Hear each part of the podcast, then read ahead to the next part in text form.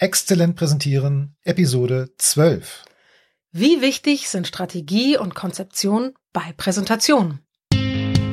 Was macht Präsentationen exzellent? Präsenz und Auftritt, sagen die einen. Die anderen schwören auf die Unterstützung durch Technik und Medien. Besser ist es, Beides miteinander zu verbinden. Anne Momba-Heers steht für Performance auf der Bühne. Und Peter Klaus Lamprecht für Exzellenz im Medieneinsatz. In diesem Podcast geht es darum, Wie Sie genauso exzellent präsentieren, wie sie beruflich performen. Hallo Anna. Hallo Petzel. Du, wir haben Post bekommen. Echt? tu doch jetzt nicht so.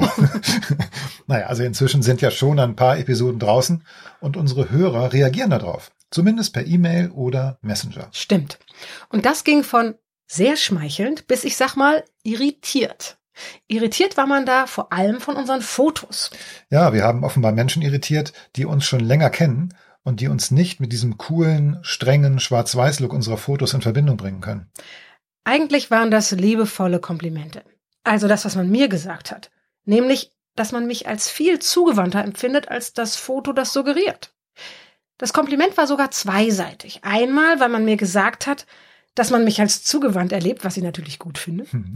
Und dass man mich so auch mag, also zugewandt, was ich sogar noch besser finde. Und dann auch, weil mir gesagt wurde, dass wir mit unseren Fotos eine deutlich härtere und kantigere Aussage machen, als wir das bisher getan haben. Und dass man uns als kantig empfindet, das findest du doch auch gut, oder? Allerdings. So ähnlich waren die Rückmeldungen auch bei mir, die ich zu den Fotos bekommen habe. Die Frage, die dabei entsteht, ist ja, warum bloß haben wir uns für genau diese Fotos entschieden? Das war doch Absicht. Um nicht zu sagen, das ist Teil unseres Konzeptes. Genau. Wir wollen eine ganz bestimmte Zielgruppe erreichen und wissen ziemlich gut, wie die tickt und haben deshalb Fotos in einer ganz bestimmten Tonalität gemacht. Die ist tatsächlich wesentlich kantiger und härter als sowohl deine als auch meine anderen Fotos sind. Mhm. Ziemlich exakt so, also nämlich strategisch und konzeptionell gehen wir beide auch an Präsentationen ran, oder? Ja, ja. Wie machst du das? Wie gehst du an die Präsentation deiner Klienten heran?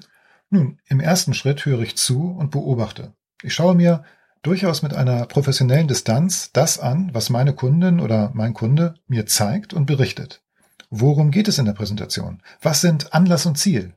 Was hat bisher gut funktioniert und was weniger? Boah, das ist ja eine spannende Frage. Ja, also das gehört zu meiner Anamnese dazu. Meine Kunden können ja schon präsentieren, aber wenn sie meinen Rat suchen, dann muss ein Problem gelöst werden oder es geht um eine Präsentation, eine ganz besonders wichtige Präsentation, die wirklich klappen muss.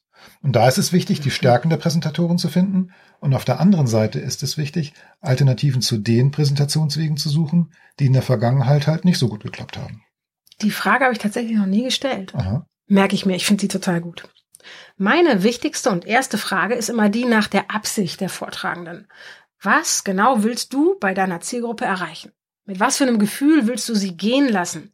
Was sollen sie danach tun wollen? Also genau diese Frage ist meiner Meinung nach die zweitwichtigste. Mhm. Äh, Denn vorher muss ja geklärt werden, wer das Publikum, also die Zielgruppe überhaupt ist. Touché, du hast recht. Erst musst du klären, wer da sitzt und wer von denen, die da sitzen, wirklich wichtig ist. Moment, kleiner Einwurf. Diese wichtigen Leute im Publikum, das sind nicht unbedingt wichtige Persönlichkeiten oder Leute mit einer hohen Stellung im Unternehmen, sondern einfach die Menschen, die für die Ziele, die du mit der Präsentation erreichen willst, von Bedeutung sind. Logisch. Es kann zum Beispiel sein, dass da auch deine Vorstandsvorsitzende sitzt. Wichtig für dein Ziel ist aber, dass deine Mitarbeiter keine Angst vor der anstehenden Veränderung haben. Also sind dann die Mitarbeiter diejenigen, die wirklich wichtig sind. Absolut. Toll. Also ich finde es immer wieder klasse, wie wir beide an einem Strang ziehen, obwohl wir in unserer Herangehensweise ganz unterschiedliche Schwerpunkte setzen. Hm. Für dich ist zum Beispiel das Gefühl wichtig, dass das Publikum Mhm. nach der Präsentation haben soll. Da schließt die Frage nach dem Publikum natürlich mit ein. Und ich kläre erst einmal alle Rahmenbedingungen und die Vorgeschichte ab, um daraus dann alles weitere zu entwickeln. Tatsächlich ist für mich die Absicht der wichtigste Frame. Und mit dem betrachte ich dann Inhalt und Anlass und gestalte entsprechend. Okay, stopp mal kurz. Auch wenn jetzt die Begriffe Framing und Frames gerade häufiger in den Medien diskutiert werden, was meinst du jetzt genau mit Frame? Na, in diesem Fall meine ich damit, dass die Antwort auf unsere Fragen, also die, die du stellst, als auch die, die ich stelle, die Ausrichtung der Präsentation schärfen. Mhm. Sie schaffen sowas wie einen Rahmen für das Bild, das der Präsentierende in den Köpfen seines Publikums malen möchte. So wird dann ganz klar gemacht, was in die Präsentation reingehört und was nicht. Diese Fragen, oder besser das, was Fragen bewirken, ist einfach klasse. Sie funktionieren wie ein Filter und helfen uns, alles Unwichtige einfach beiseite zu schieben. Ich muss echt gestehen, dass ich gerade glaube, deine Frage nach dem, was funktioniert und was nicht, ist für alle erfahrenen Speaker verdammt hilfreich. Mhm. Ich glaube, ich werde das von nun an vor meine Fragen nach der Absicht stellen, einfach um anschließend Zeit zu sparen. Jedenfalls, wenn jemand schon Bühnenerfahrung hat. Klasse. Also das ist für mich ein Schlüsselsatz. Alles, was auf Absicht und Ziel einzahlt, kann in die Präsentation rein und alles andere fliegt raus. Dieser Filter ist so unglaublich simpel und spart enorm viel Arbeit. Von wem stammt nochmal der Satz, eine Präsentation ist nicht dann gut, wenn man nichts mehr hinzufügen kann, sondern dann, wenn man nichts mehr wegnehmen kann? Von mir. Ah, richtig. Du warst das. Naja, okay, wir müssen ehrlich sein. Das Originalzitat stammt von Antoine de Saint-Exupéry und ich habe es auf Präsentationen umgemünzt. Ich hätte auch sagen mhm. können, weniger ist mehr, meint dasselbe, klingt nur nicht so schlau. Spannend finde ich, dass du andere Wege gehst, um genau wie ich Präsentation strategisch zu konzipieren. Ich betrachte so einen Vortrag eben wie eine Inszenierung. Deshalb vielleicht auch der Fokus auf dem Gefühl der Zuschauer, weiß nicht. Mhm. Und dann ist die Konzeption der Inszenierung die Grundlage, auf der ich dann mit den Vorträgenden spielen kann. Für mich ist eher die Dramaturgie wichtig. Das entspricht eher meiner Denk- und Arbeitsweise. Aber egal, ob Inszenierung oder Dramaturgie, wir sind uns einig. Für eine gute Präsentation braucht man eine Strategie und ein Konzept. Dafür nutze ich einen kleinen Fragenkatalog, den nenne ich die drei wegweisenden Fragen. Die erste Frage daraus ist, wer ist das Publikum? Ne, wie vorhin schon gesagt. Wer ist das Publikum? Dann die zweite Frage, was sind Thema und Ziel der Präsentation? Und drittens, wie lautet der Nutzen für die Zuschauer? Auf den Antworten auf diese drei Fragen baut alles weitere auf, zum Beispiel auch die Formulierung der Kernbotschaft der Präsentation. Deine Fragen, Anna, sind ähnlich, aber ganz anders, oder? Stimmt. Vor allem ist mein Fragenkatalog viel größer.